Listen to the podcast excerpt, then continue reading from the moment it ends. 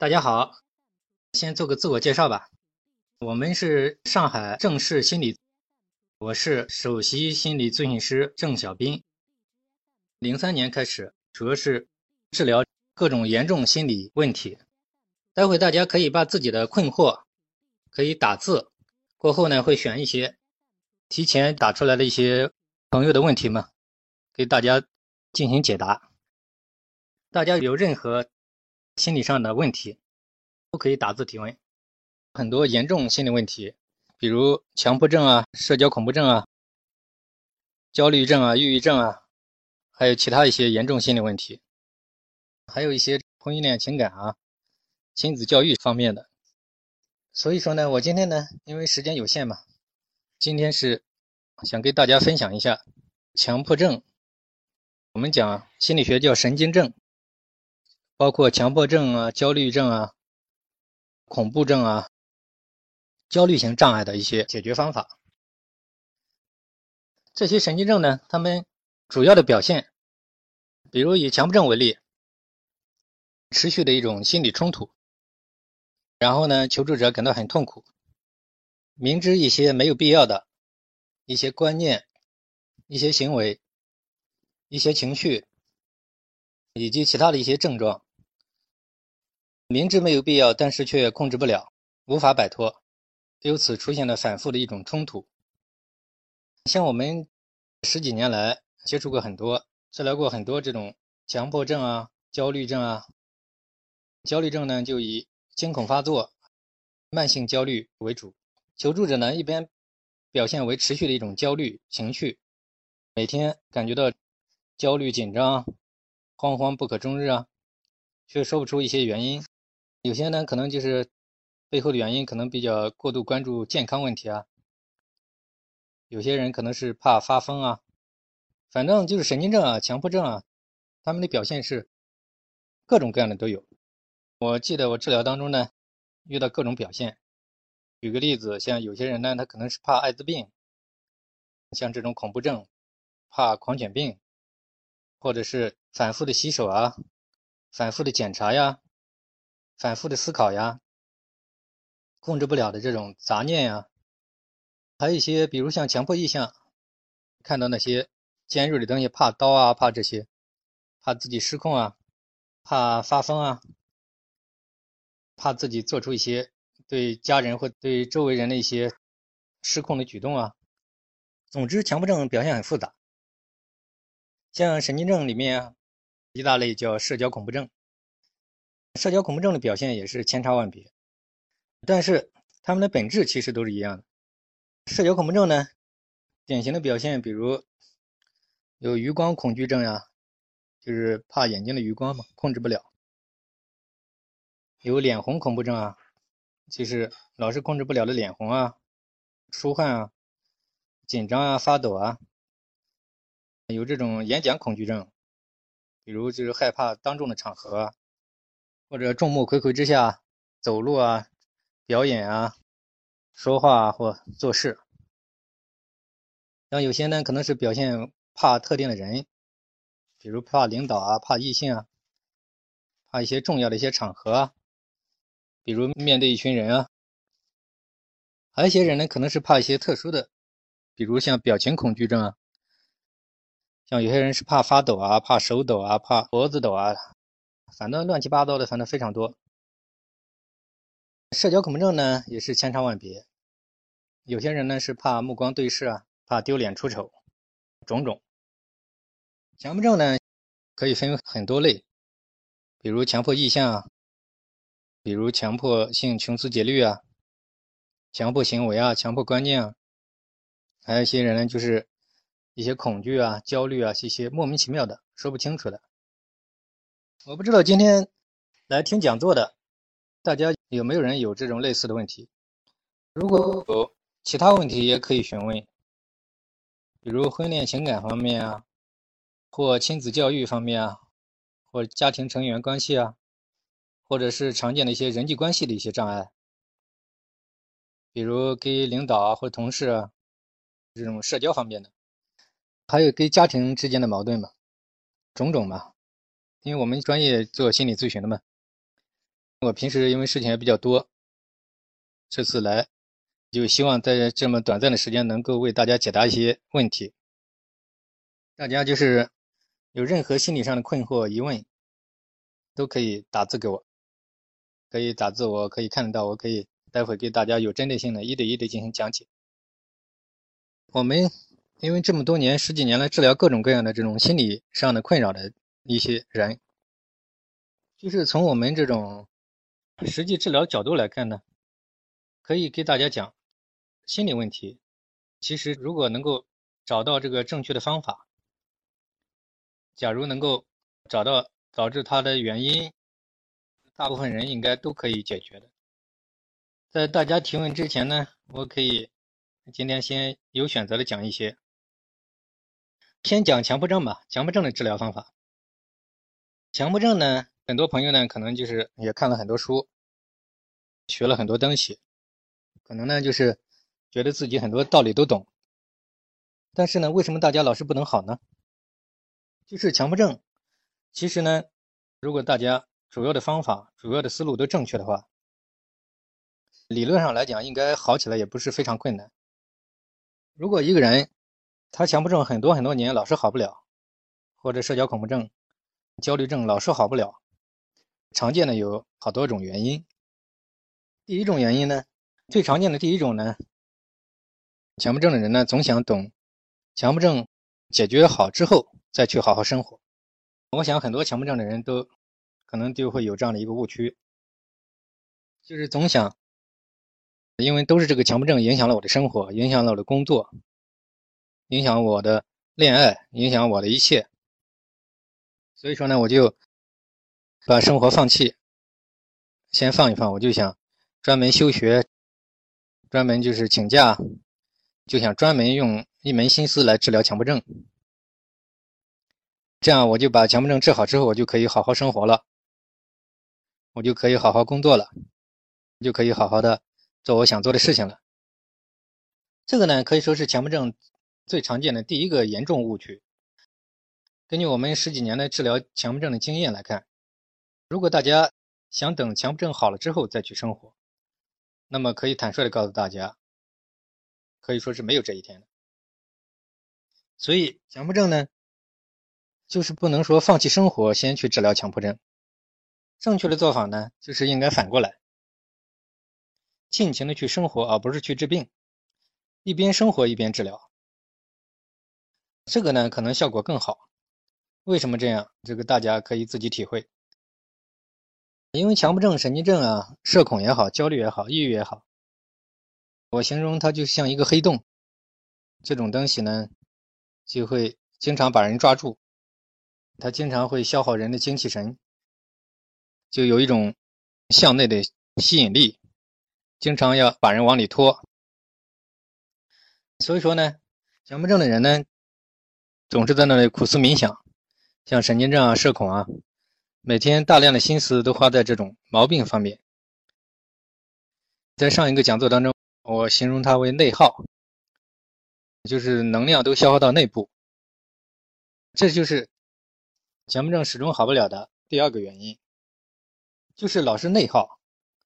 就是大家你检查检查自己，如果你发觉经常性的还是把心思精力都花在强迫症身上。去思考它，去研究它，经常上网，经常看各种理论分析，想解决它。那么我可以跟你讲，你这个路多半来讲方向是错的。为什么呢？我形容它叫内耗。这就是强迫症始终好不了，社恐症、焦虑症同样，抑郁也是一样，始终好不了的第二个原因，就是大家总是把。能量就是去强化这种东西，就是去内耗。很多人可能不理解，总是想去找种种的方法，针对强迫本身，针对神经症本身去解决。这个根据我们十几年治疗强迫症的经验来看，可以很坦率的告诉大家，对于神经症的治疗，专门针对症状本身去治疗，这个方向就是你好不了的一个非常重要的一个原因。我讲到第二点，就是为什么神经症人心理障碍严重心理障碍为什么这么多年老是不容易好？那是因为大家有很多盲点，就很多自己没有搞清楚的地方，但是自己认为都懂了，这就是神经症始终好不了的第三个原因。我记得有很多这种顾客来刚找到我们治疗的时候，他们呢就普遍表现的就是一个常见的一个现象，就是觉得自己懂了很多，觉得说啊，老师你讲的这些东西我们都懂，说我也尝试过很多年，说说的简单，但就是很难做，这是阻碍强迫症康复的第三个原因，就是觉得说的简单很难做，觉得我道理都懂。但是没有用，觉得这些自己懂得很多，这个呢可以说呢，这是阻碍嗯心理障碍康复的第三个非常重要的原因，就是根据我们十几年的治疗经验来看，可以坦率的告诉大家，你绝对不懂，你不是真正的懂，如果你真正懂，你早就好了，因为每个人嘛都有他的盲点嘛，我们讲心理障碍康复。它是一种体验，是一种个人成长。很多人呢，他们就像学游泳一样，他老是执着于理论，在岸上去讨论游泳，觉得自己什么理论都懂。这就是阻碍他康复的第三个常见原因。他限于理论化，甚至很多人研究一二十年，学了这么多东西，最终搞得脑袋都搞炸掉了，搞成了一个理论强迫。活在理论之中，他并没有实实在在的生活，实实在在的体验，实实在在的靠行动好起来。这就是神经症好不了的常见第三个原因，就是认为自己什么都懂，但其实呢，他什么都不懂。就像游泳嘛，你会游泳就懂，你没好嘛，你就没会游泳，没会游泳你是不可能懂，不可能真正懂。真正懂应该早就好了，所以说每个人都有他的盲点嘛。我上次讲座也讲到，他自己之所以老是走不出来，因为他每个人都有他的盲点，所以说就是反复的去错误的行为、错误的想法、错误的做法，所以得到错误的结果，所以老是好不了。第四个呢，强迫症能好呢？一般人家是怎么做的呢？强迫症能好，一般都是。外耗，所谓外耗呢，也就是借助外力，就是跟治病没有关系的东西，比如比较快乐的东西，比如理想啊、梦想。我上次讲座也提到，比如一些它的有价值的事情、有意义的事情，这个东西呢，可以说是一种外力。像你，如果你能找到一个好的心理医生。那么这也是一种强大的外力，因为强迫症、神经症想好起来，说句实际话，也说看似简单，但真正操作起来也需要时间、需要精力。无论你找心理咨询师也好，还是你行动生活也好，就是它需要一种走在一个正确的轨道，一个持续的、长期的正强化。包括咨询师像一对一的反复辅导，一般也是采取这种，就反复的纠正你的方向。因为神经症人很容易就是走偏，所以说，无论是自救也好，还是找咨询师也好，就有一个非常重要的一点，就是要始终确保他走在一个正确的轨道上。所以说呢，就是严重心理障碍为什么要？建议大家最好还是找，不一定找我们，但是建议你一定要找一个适合你的医生，这样比较好。这是因为就是这种问题呢，因为确实很难解决，千言难愈，因为它里面有很多关键的点。如果有个过来人或者有一个专家，假如你依靠自己能搞清楚也可以，就是要始终反复正强化。经常纠正，经常引导自己，在生活和行动当中始终走在一个正确的轨道上，这样呢，康复就大有希望。这就第四点，就是为什么这么难康复？因为我们这么多年的治疗这种神经症的，还有疑难心理案例的经历，就是我们发觉，说实话，就是这种严重心理障碍，确实需要一个长期的、一对一的、反复的纠正、反复的开导、反复的化解、反复的引导。求助者呢，经常容易走偏，不知不觉就走偏，所以需要这种一对一的长期。像我们一般都通过这种电话。整个过程很多也没见过面，就通过这个电话指导他去生活，在生活当中遇到具体的问题怎么处理、怎么思考、怎么应对、怎么做。这个因为每个人在行动当中、生活当中会遇到不一样的各种各样的困扰和阻碍，这一点其实很关键。你就是自救也是需要这一点，就是要有一个有一个引路人吧。始终就是给你纠正，始终这样给你纠偏，给你正强化，始终这样给你化解，让长期让你走在一个正确的轨道，纠正你的认知，纠正你错误的做法、想法，调整你的心态，给你协商生活的这种内容。所以说这一点其实是非常重要的。为什么很多人老是好不了呢？其实根据我们的观察，这一点就是很重要。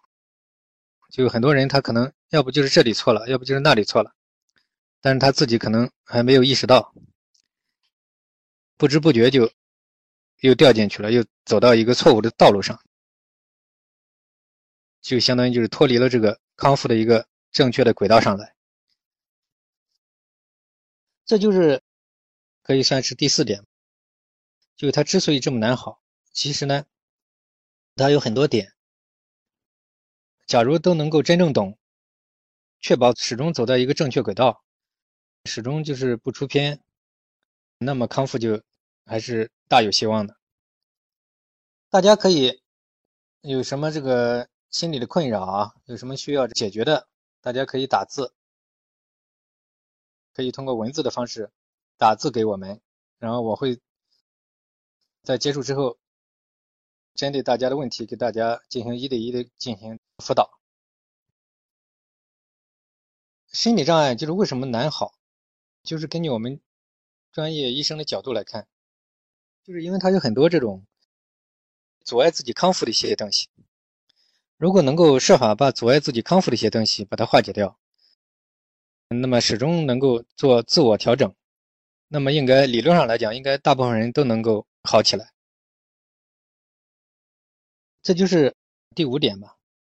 就是我们一般就解决这种各种各样的心理障碍，心理咨询师称为叫一对一的心理治疗，就是第一步所要进行的就叫心理大清理。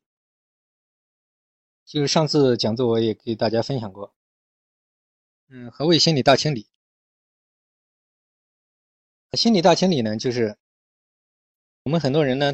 他们之所以就没心思生活，就他们不知道自己怎么回事，有很多东西就困扰到他，就是他心里面有很多冲突，有很多困惑，他心里面有很多这种心里的疙瘩，他化解不了的东西，所以说他就没有心思去工作、生活、学习，总是觉得这种东西严重的影响到他。所以说呢，就是我们对在大家影像生活之前呢，一般正式的心理治疗要一对一的进行调整。第一步要做的就是我们称为叫心理大清理。心理大清理呢，就是用一些专业的心理学的技术和方法，各种手段，就是一对一的给大家通过沟通啊各种方式，然后帮助大家化解他内心的冲突。化解他主要的内心里里面的一些困惑，把他内心里给他搞通透。就我们上节课也分享到，让他内心里面的主要的疑惑给他化解。这个对很多人其实也是很有必要的，因为很多人呢，他们可能就需要我们说一边生活一边调整。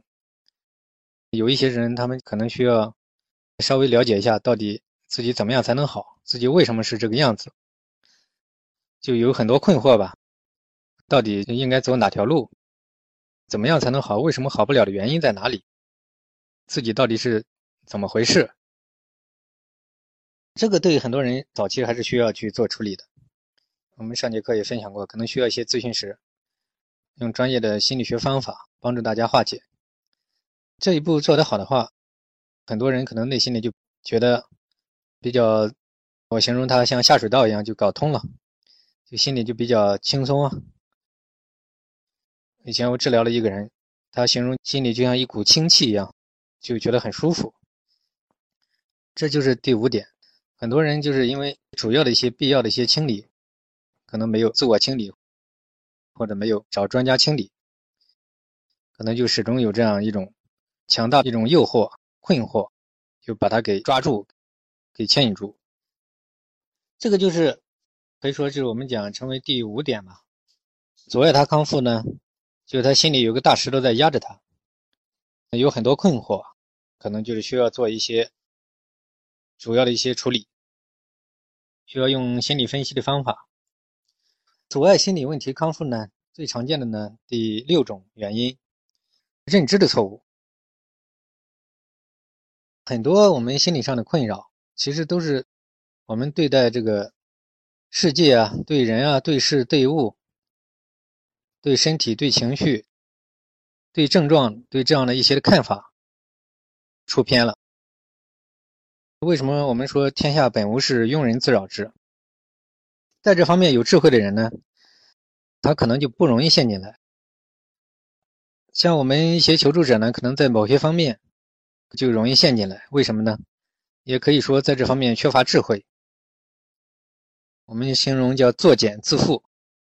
就是因为对人对事对物啊，对很多做事啊各种方面，因为自己的看法有问题出偏了，所以导致了自己走进死胡同里去了，最终就搞得一团乱麻，就是无路可走。所以说，就是这个就是方法论的问题跟认知方面的问题。所以很多人呢，可能都是生活当中遇到挫折，就是因为这个。认知有问题，方法有问题，处理事情的方法都有问题，所以就长期导致了个人的压抑、自我压抑，最终陷入无助状态。我们说的形象点，就等于他被击倒了嘛，被挫折打倒。所以说呢，要想解决严重心理障碍问题、心理困扰问题，这一点是非常关键的。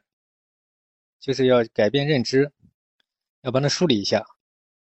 一个专业的医生需要有一定的阅历，需要有一定的智慧，需要有一定的正确的对人对事对物的看法，这样他才能带你比较容易的让你化解这些错误的做法，帮助你找到人生的一条容易的道路，这个才可以让你轻装上阵，让你很舒服的把你带出来。嗯，让你化解这重重的重担，化解重重的自我压力。所以这是第七点，需要就是把这些东西化解掉，需要从认知方面，我们讲叫正知正见，通过一种智慧帮助你有了一个正确的看法、处理方法，这样你的生活才能走得容易。才能走得轻松，才能找到一条最终走出来的道路。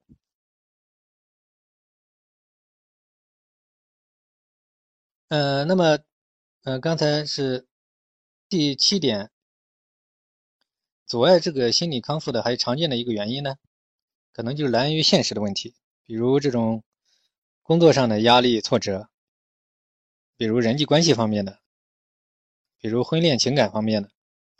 比如家庭矛盾，还有些比如来自经济的压力啊，有些人来自事业选择方面，还有些人来自心理障碍方面。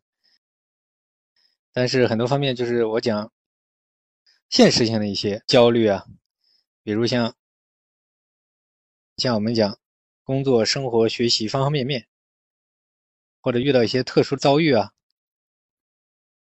或者一些疾病啊，那么这个呢，也是常见的，经常阻碍一个人的心理上的解脱。所以说呢，一个有经验的心理专家，他必须是要有很多知识面的专家才行，要不然遇到这样的案例，他就没办法帮他处理。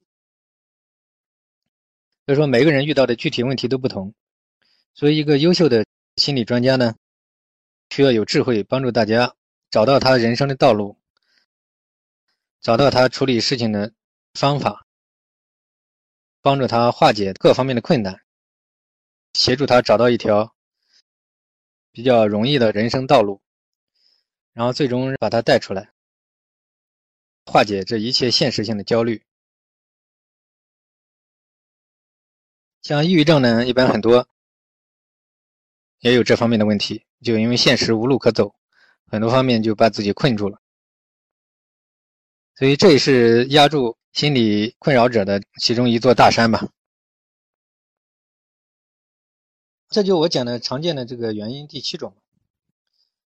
当然，有些人没有这些问题嘛，所以心理治疗为什么需要一对一的系统的长期辅导？问题就出在这里，因为每个人所面临的困难不一样，盲点也不一样，每个人犯的错误也不一样，每个人在生活当中遇到的障碍也不一样，出偏的地方也不一样，他的症状也不一样。心理治疗它是千差万别，有共性的东西，但是还需要针对大家的个性的东西，要一对一的调整。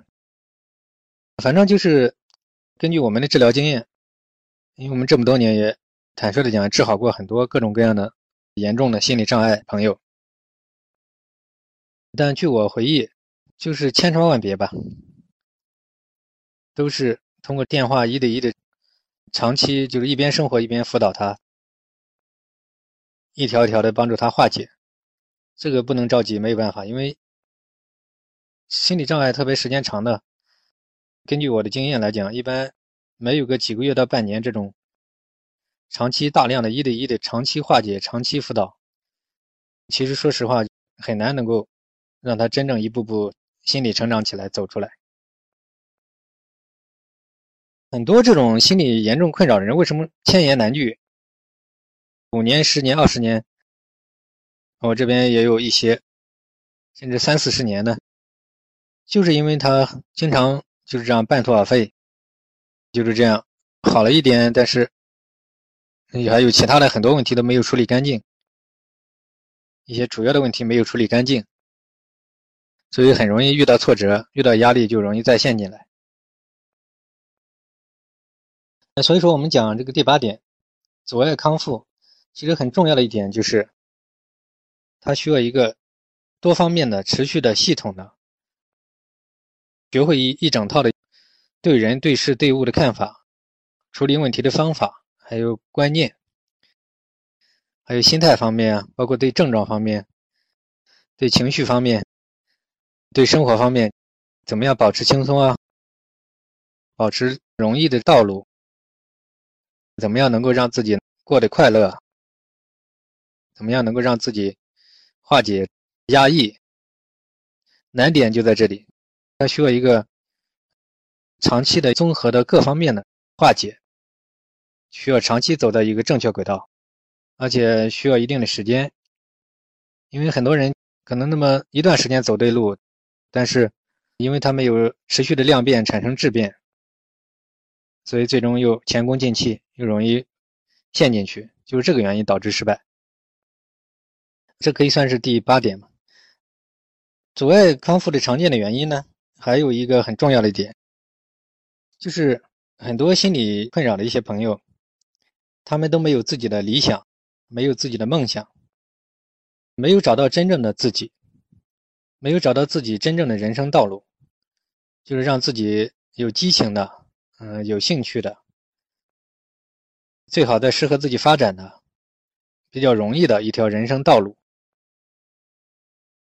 我遇到过很多，我发觉一些职业倦怠呀，还有很多长期的心理障碍的一些人，他们的生活呢，就是得过且过，随波逐流，就没有自我，整个生活丧失兴趣，然后就是生活比较枯燥，就像一个木头桩一样，整天就是过一天和尚撞一天钟。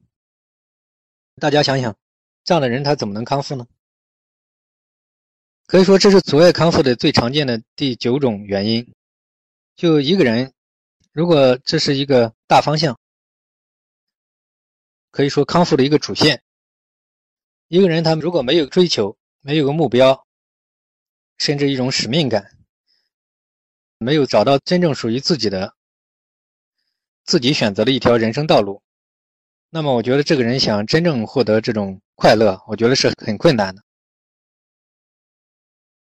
我们说一个人呢，康复呢，就是实实在在的自我成长。像有一个明星说。每个人都要过一种自己想要过的生活方式，做自己。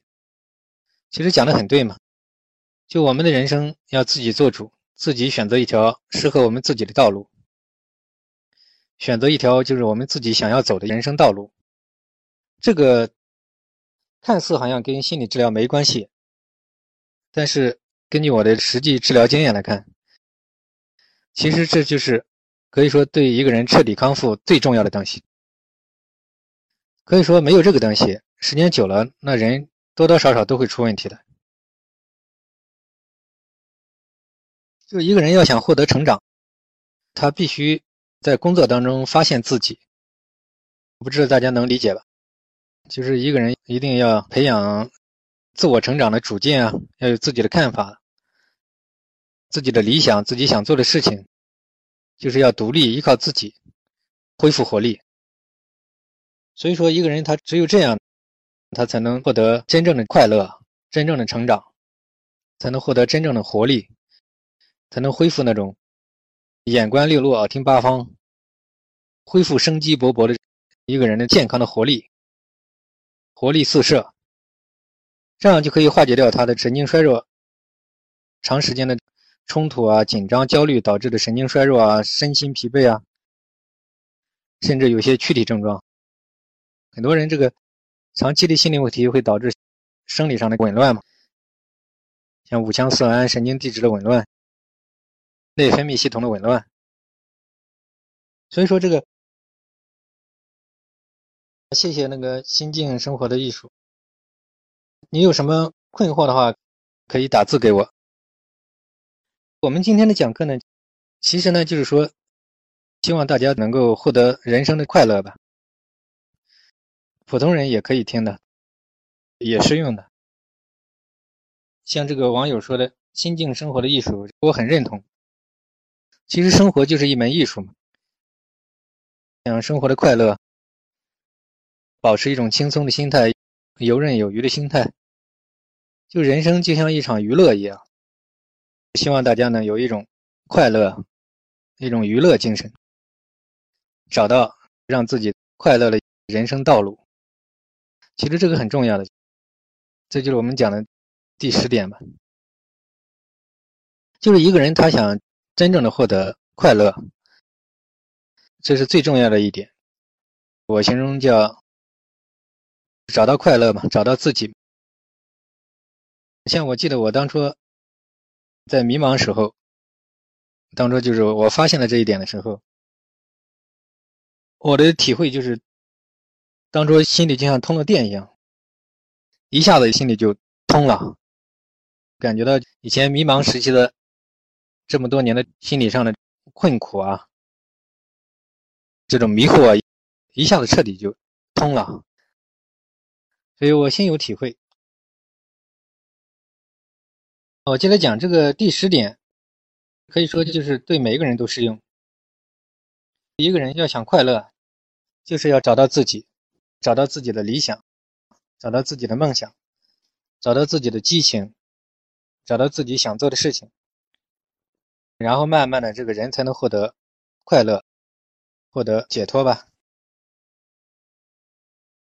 我讲嘛，就是刚才讲到第十点，第十一点呢，就是就这个康复啊，这个药品问题，就是很多人呢，他们可能就是嗯，特别抑郁症啊、焦虑症，他们就喜欢吃药嘛。抑郁症严重呢，我认同，我觉得还是吃一些药的，特别像一些精神分裂症一些有幻觉这种。但是我觉得大部分的心理问题，我个人的体会，我觉得还是需要靠一些专业的心理学的方法，然后有针对性的帮助他化解。根据我的治疗经验来看，我觉得这个可能就是有针对性的处理，可能效果更好。它可以化解焦虑，可以化解紧张，可以负责任的讲，它化解焦虑、紧张这些作用。甚至比药品还要快。如果你真正能够化解他的心理冲突的话，而且它没有副作用，就是它可以起到一种心理治疗。我个人认为还是一个根本的嘛，就是心病还要靠心药医嘛。就我们讲心理问题嘛，它的根本原因在这种生活心理方面。所以我个人理解就是根据经验来看也是这样，证明就是需要这一块，就是不要长期依赖药物。大家知道，像这种镇静剂吃多了，很多人他们也有成瘾性，甚至我见到很多人都吃胖，就容易发胖。然后还有一些就是吃到后来，他就大脑吃的昏昏沉沉的。我个人的观点，我认为它反而阻碍人的康复。就是一个人他需要恢复活力嘛，活得快乐，需要活力，需要恢复主动性、灵活性。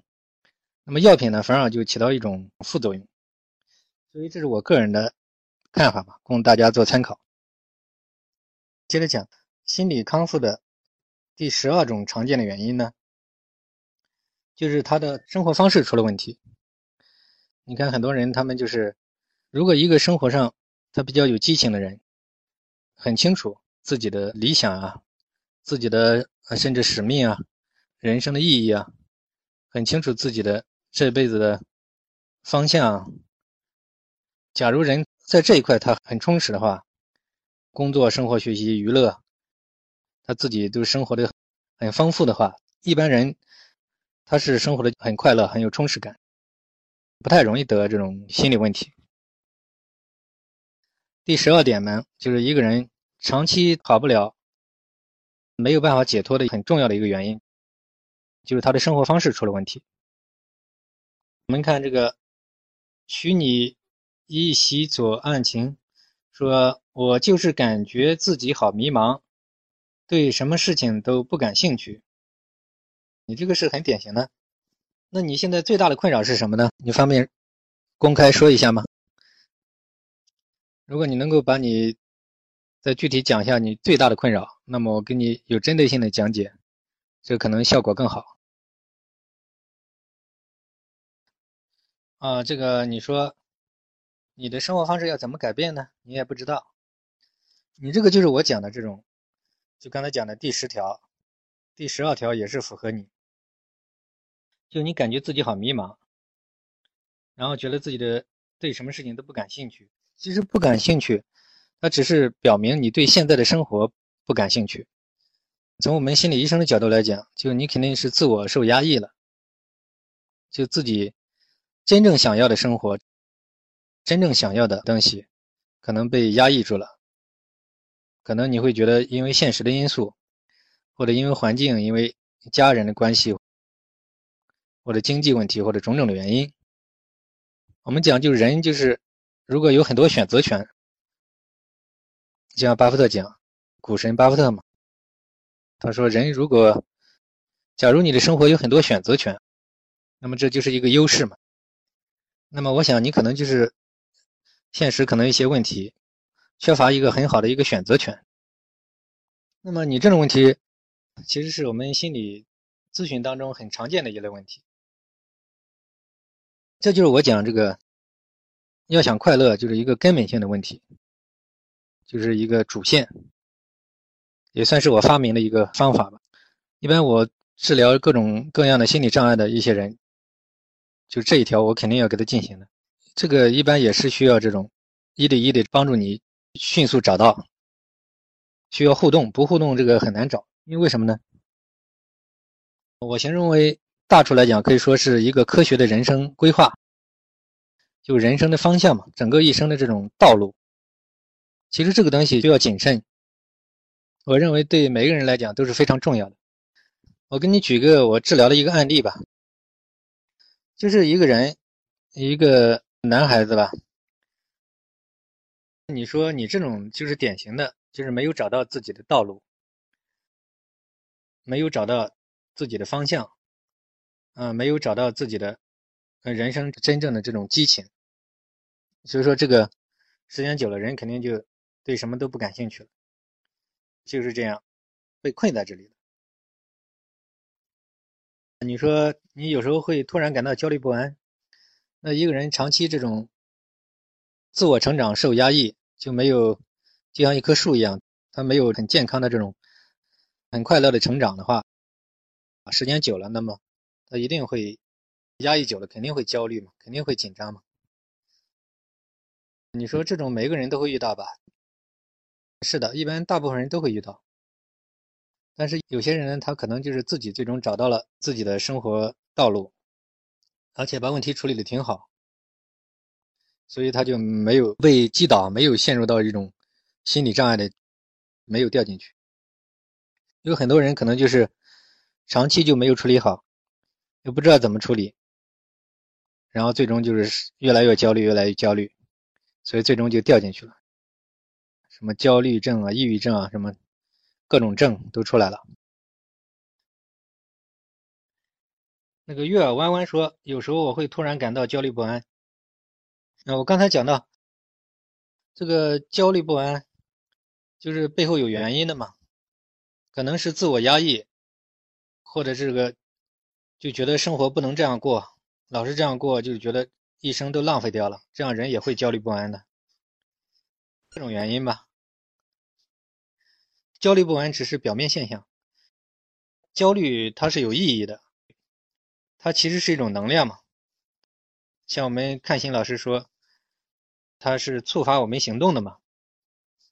希望你能理解这一点。焦虑本身不是什么问题，它是为了促发我们改变，或许是告诉我们就不能这样过，不能再这样生活，需要改变了。它其实是起到。来帮助我们的一种作用。小乐说：“这种每个人都会遇到吧？”我刚才讲到，嗯，能够处理好的人，他就不需要心理医生；处理不好的人，长期就会出问题，然后老是解决不了。如果你的经济没问题的话，我们建议就是最好找一个专业的这种心理医生，因为现在这就我想讲的就是第十三点嘛，就一个人为什么老是好不了？因为心理上的问题，就说实话，它还是蛮复杂的。它是一门科学。嗯，现在社会呢，就是如果经济没问题，还是建议大家还是借助外力，就是要依靠。没有一个人聪明到完全靠自己可以解决一切问题嘛。很多成功人士他们都懂得借外力嘛。我的理解就是，不是说叫你一定要找我们。我的看法就是，如果你老是解决不了，最好找一个真正的专家，能迅速把你带出来，又借助一种外力，借助别人的力量，在这种社会才更容易嘛，少浪费很多年的精力嘛。人生短暂嘛，就是可以有一些真正的专家，他可能会迅速让你获得解脱、快乐，帮你找到道路，化解。生活上的问题，这样也不耽误你。这个我觉得还是有价值的嘛，也不能用金钱衡量吧。就你问题解决了，可能就是发挥能力，或许这个钱也能赚到不少。所以我个人觉得，坦率的讲，就如果你长期心理问题解决不了，我认为就是最快速度去找一个心理专家，可能这个是比较科学的一个选择。不要把自己的问题拖得太久，解决。不好弄。我们说实话，就也观察很多，肯定就是什么毛病都越早处理，肯定越好处理嘛。心理问题其实也是一样的。嗯，像我们十几年来处理很多非常严重的问题，十几年、几十年这样的，就就解决起来就比较麻烦。条件反射泛化到很多方面，而且人就是百废待兴。长期的心理上的问题，就是把他身体也搞糟了嘛，搞得很累，然后这个生活一团糟，影响方方面面，所以很难搞。咪子说：“是的，都会遇到。”小乐说：“之前我也有时间在家待一个月。”嗯，如果你自己轻微的话，自己可以处理，能过去，那就不需要去找啊心理医生嘛。我说，就如果实在处理不了，就最好就是不要老是这样去长期让自己这样发展下去。虚拟医院，左岸婷说：“老师，你刚才不是要讲故事吗？一个男孩啊，你刚才因为我在讲别的嘛。”等我大家问题讲完，我可以接着讲这个故事。小乐说裸辞，我的看法就是，如果你经济上没问题，那直接找一个喜欢的工作嘛，那裸辞是可以的。如果你这个经济上有问题，我觉得最好分两步走，就是先把经济问题解决嘛，这样可能就是不会把自己陷入到一个完全无助的境界。月儿湾说：“心还是浮躁不安，学点东西什么的困难的很。”我觉得月儿湾，我觉得你最关键的就是人生，首先要最好有一个方向。我觉得这个最重要，就是战略嘛。我们讲就是先有战略，然后再有战术。战略甚至比战术要重要的多。就是如果你这个战略不对，就人生的道路没走对，那么你整天学东西啊，你就是。不光是困难，而且就是像没头苍蝇似的，阻力重重。当你找到一条路走对了，你就会觉得人生就会很快乐，就会越走越宽，越走越容易，越走越快乐。那么你的浮躁不安就会被化解掉。呃，月儿弯弯，我不知道我这样讲你能理解吗？月儿弯弯说：“解决问题的能力不够怎么办？”我认为就是现代社会。每个人都要学习，学习有很多种嘛，就是不要一个人自己，因为我们可以借外力嘛。像成功人士都喜欢，很多人喜欢给别人交流，多交一些就是比你厉害的朋友，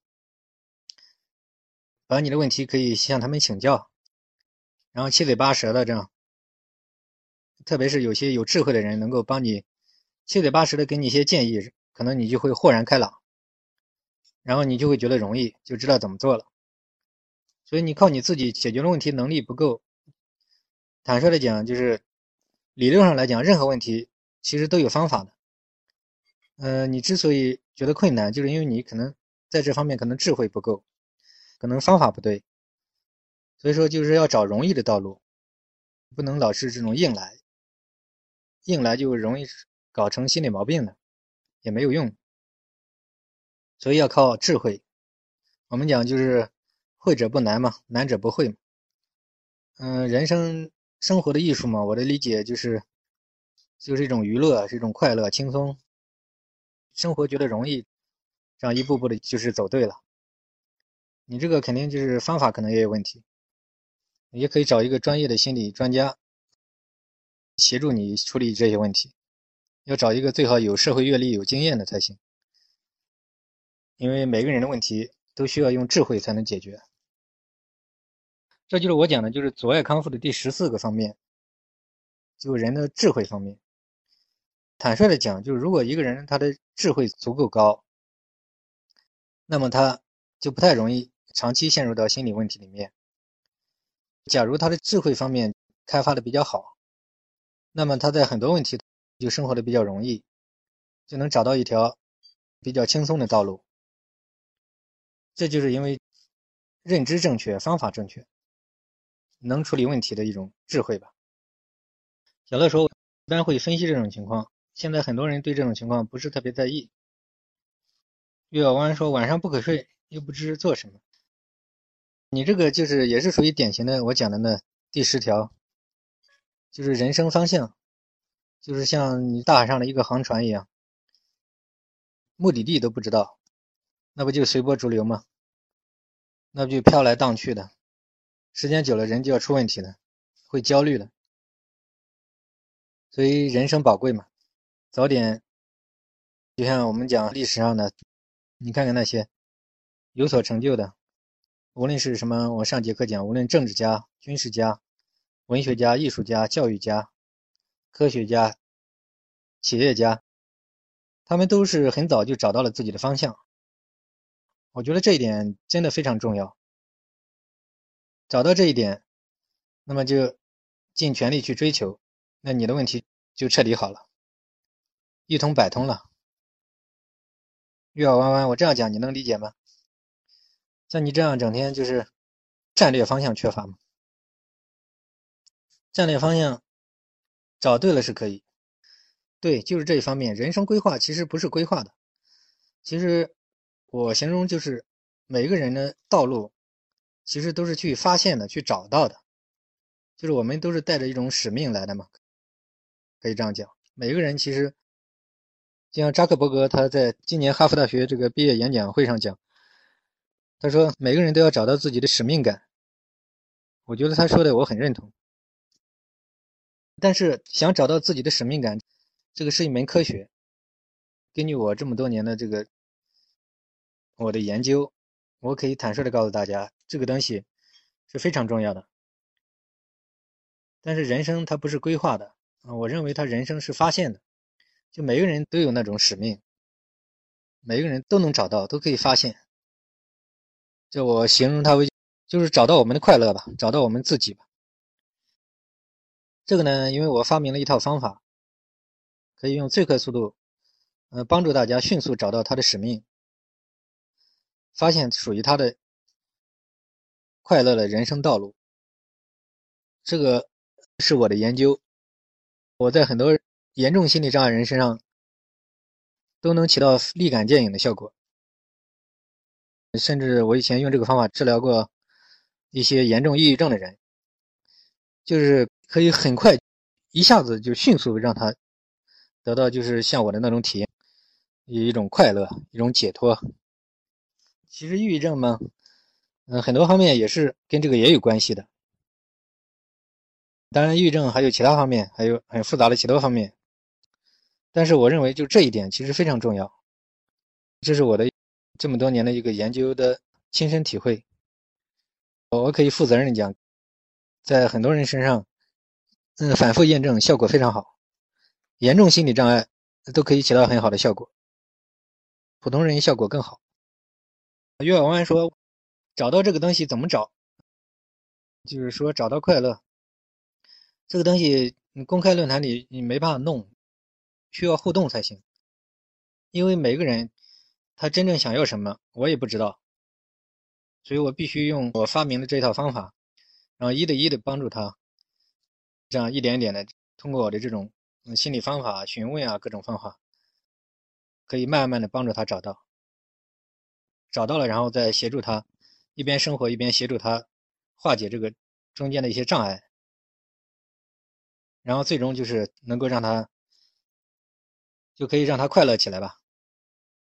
这样他时间久了，个人成长很快乐，生活很容易，这样他的所有的心理障碍就一扫而空了。就是综合的一个东西吧。岳小湾说：“你的方法可以介绍一下吗？”可以。我现在其实讲了半天，其实都是我的方法。我讲了这十几条，就是我的方法是一个综合方法吧。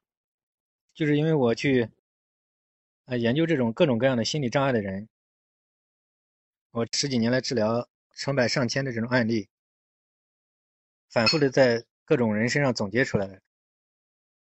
我的方法呢，也说白了就是一种综合疗法，我称它为叫幸福疗法。其实也没什么了，就是让人，就是很简单嘛，让人生活的快乐一些吧，帮助他找到他的快乐的人生道路。每个人都不一样的嘛，帮助他找到他自己，找到适合他的，找到他的快乐，找到他的道路。他喜欢的生活方式，协助他找到。然后在这个过程当中呢，我们讲就是让他有一种使命感。找到之后呢，然后在这个过程当中，还要协助他化解他的错误的方法、错误的心态、错误的认知，然后让他成长，一边生活一边帮助他化解，一步步最终让他快乐起来，让他生活变得轻松起来。变得娱乐起来，变得游刃有余。就是我大概讲吧，就是这样。它其实是一种综合疗法，非要问什么方法，我觉得就是大杂烩吧，就借鉴了很多方法，什么精神分析啊，什么宗教哲学，我都研究过很多，各种宗教，各种什么哲学，我把它提炼出来了吧。还有包括心理学、嗯，认知疗法、行为疗法、正念，很多吧。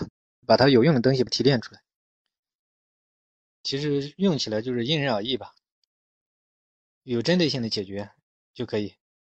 焦虑症是抑郁症吗？没有必要给自己扣帽子。其实，在我的眼里呢，没有什么焦虑症、抑郁症。在我眼里呢，就任何一个人，在我面前，他来找我，我就觉得他只不过就是，可以说他就是遇到一些问题了吧。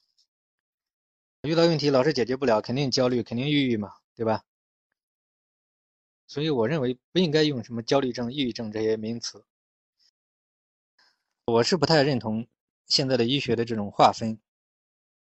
根据我的研究成果，我觉得大家都没什么，轻松一点，很简单，就是大家只不过就是遇到一些问题，然后我们用自己的经验和方法帮助大家解决问题。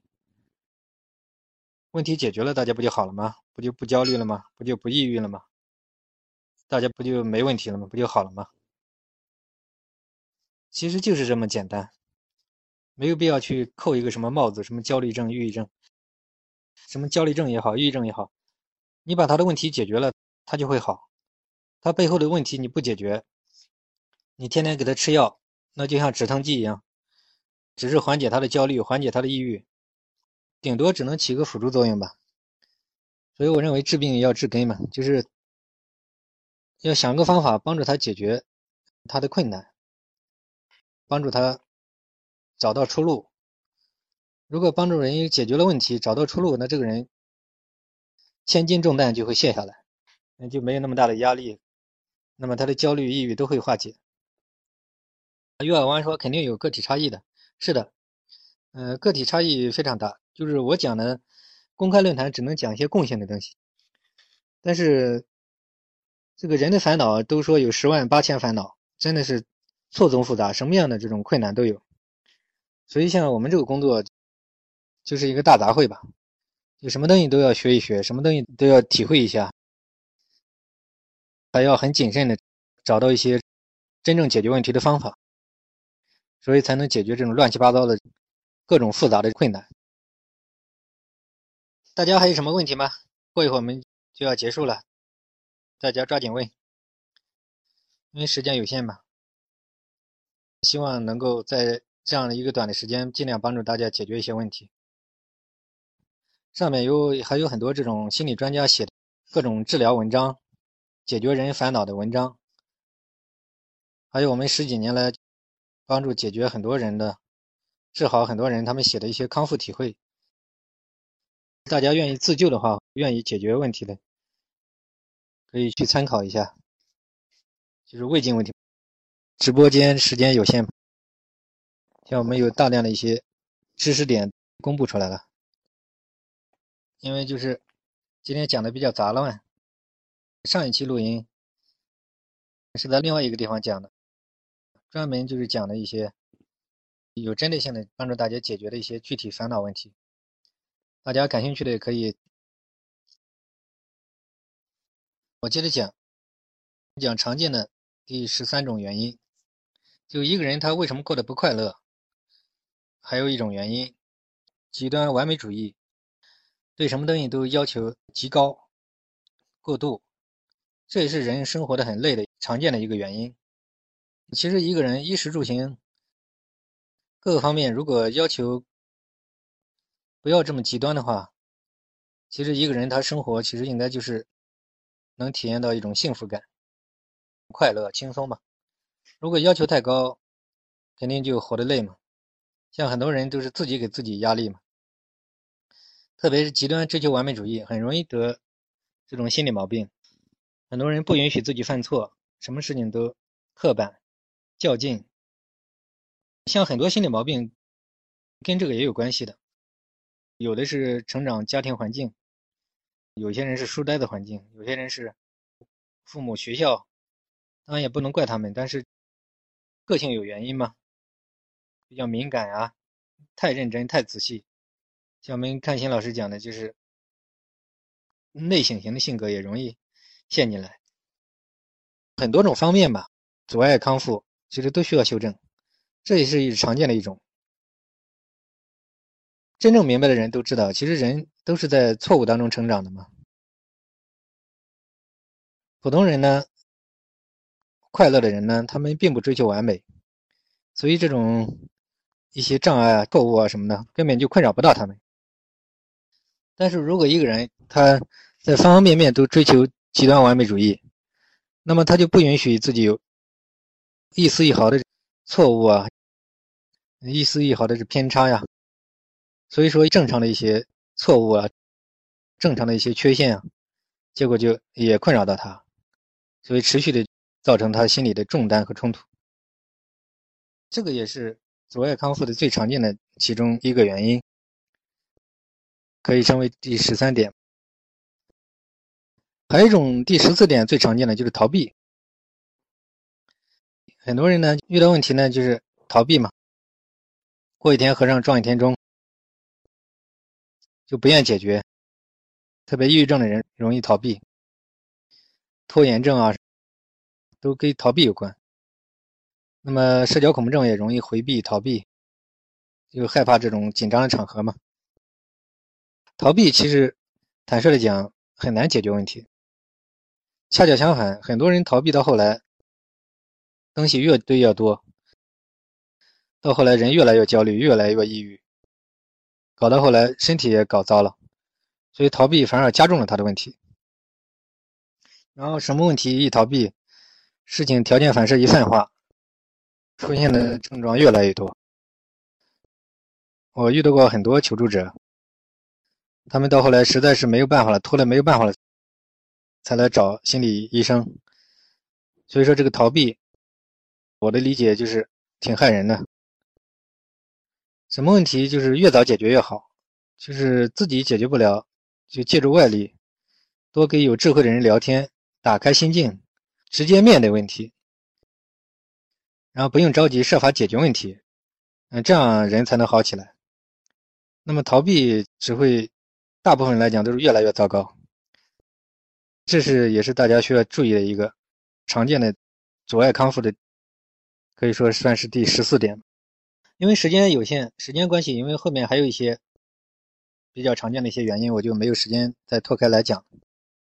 反正就是常见的很多原因，刚才都讲到，还有一些大家就是不要老觉得自己什么都懂。就如果你到现在还没好，你始终问题还没解决，那么我可以以我们专业的角度来讲，我认为你肯定不懂。啊，如果你懂的话，你有智慧。你有方法的话，应该很容易，它并不难。你觉得很困难，那肯定就是道路其实是不对的，方法是有问题的。真正的解脱，它应该是容易的，它是一种激情，是一种快乐，越来越快乐，越来越容易，越快乐越轻松。这个就是说明你懂了，就说明就是路就走对了。因为时间关系嘛，我就不能拓开来讲。大概讲一些嘛，还有就是，刚才有个朋友问我这个讲的那个故事，我把它讲完，我们今天就可以结束。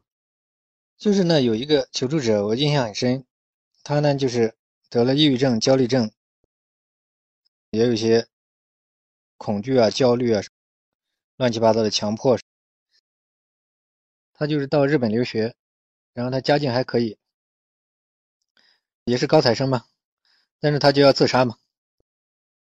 后来在网上接触到我们，后来跟我沟通，根据他的长期的互动，了解到他的问题。说的那个男孩那个案例吗？我就是用这个方法帮助他治好的，最终帮助他找到了他心中真正想要的东西。嗯，后来他说他其实他一开始不愿意讲，他说不现实，他说不可能。后来我就鼓励他，你不要想现实不现实，不要想可能不可能。就是你自由一点嘛，觉得有激情就可以讲出来，哪怕再荒唐。然后他就说，讲出来没用嘛，没用没关系，讲出来嘛。后来就帮助他找到，其实他很喜欢艺术，喜欢文学，想当个作家，写一些文学一些东西。他父亲呢是一个企业家，他们家很有钱。他父亲呢就让他读。日本的工商管理硕士出来之后呢，好像来继承他的家庭的庞大的产业，让他当这个公司 CEO 吗？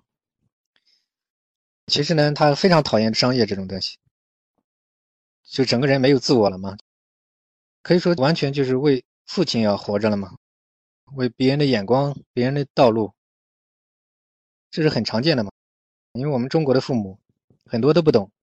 我认为这是都是说为了自己子女好，为自己小孩好。其实每个个体是不一样的，父母认为好的，其实不一定适合这个小孩。后来我就简单讲一下吧，因为我们时间有限。后来我就说服了他的家人，让他就是这个男孩嘛，我说你的人生你自己做主嘛，你自己这一辈子想怎么过，想做什么。就勇敢的自己的人生自己做主。我说别人没有权利，包括你父母也没有权利来决定你的人生嘛。反正人都要死的嘛。我说，我后来跟他讲，我说，那么干嘛不选择一个自己想要过的这种人生呢？嗯，对吧？况且他的经济也不是问题嘛，选择权更多。后来他就。慢慢的就各种障碍帮他化解，他自己选择的这种艺术道路，然后在这个过程当中呢，再把它化解一些刚才讲的嗯一些方面。反正主线呢就是我说找到自己嘛，就我说的这个最重要的这第十条嘛，这条主线，就是我是这样跟他治好的嘛。后来他就按照我说的这个东西。其实还是他自己的道路嘛，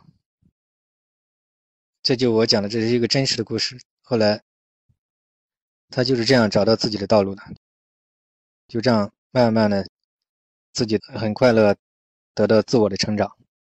我讲这个案例呢，希望对你有一些启发。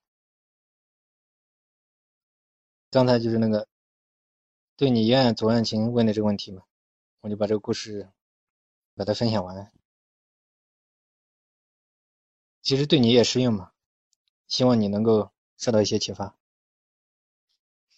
因为时间也差不多了，嗯，大家如果有未尽问题，想了解什么，或者听我们以前的讲座，因为这个公众论坛嘛，只能讲个大概的这些东西嘛，嗯，希望对大家有所启发。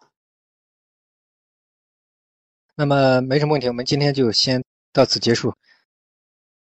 今后我们再有后续的话，我们会。事先给大家公告啊！如果大家生活当中遇到亲戚朋友或者一些网友生活当中遇到各种各样的困扰，需要解决的话，我们会经常开一些系列讲座，希望以这种公益性的方式对大家能有一些启发，协助大家的朋友们能够早一点解决他的生活当中遇到的一些问题。今天就到此结束，谢谢大家。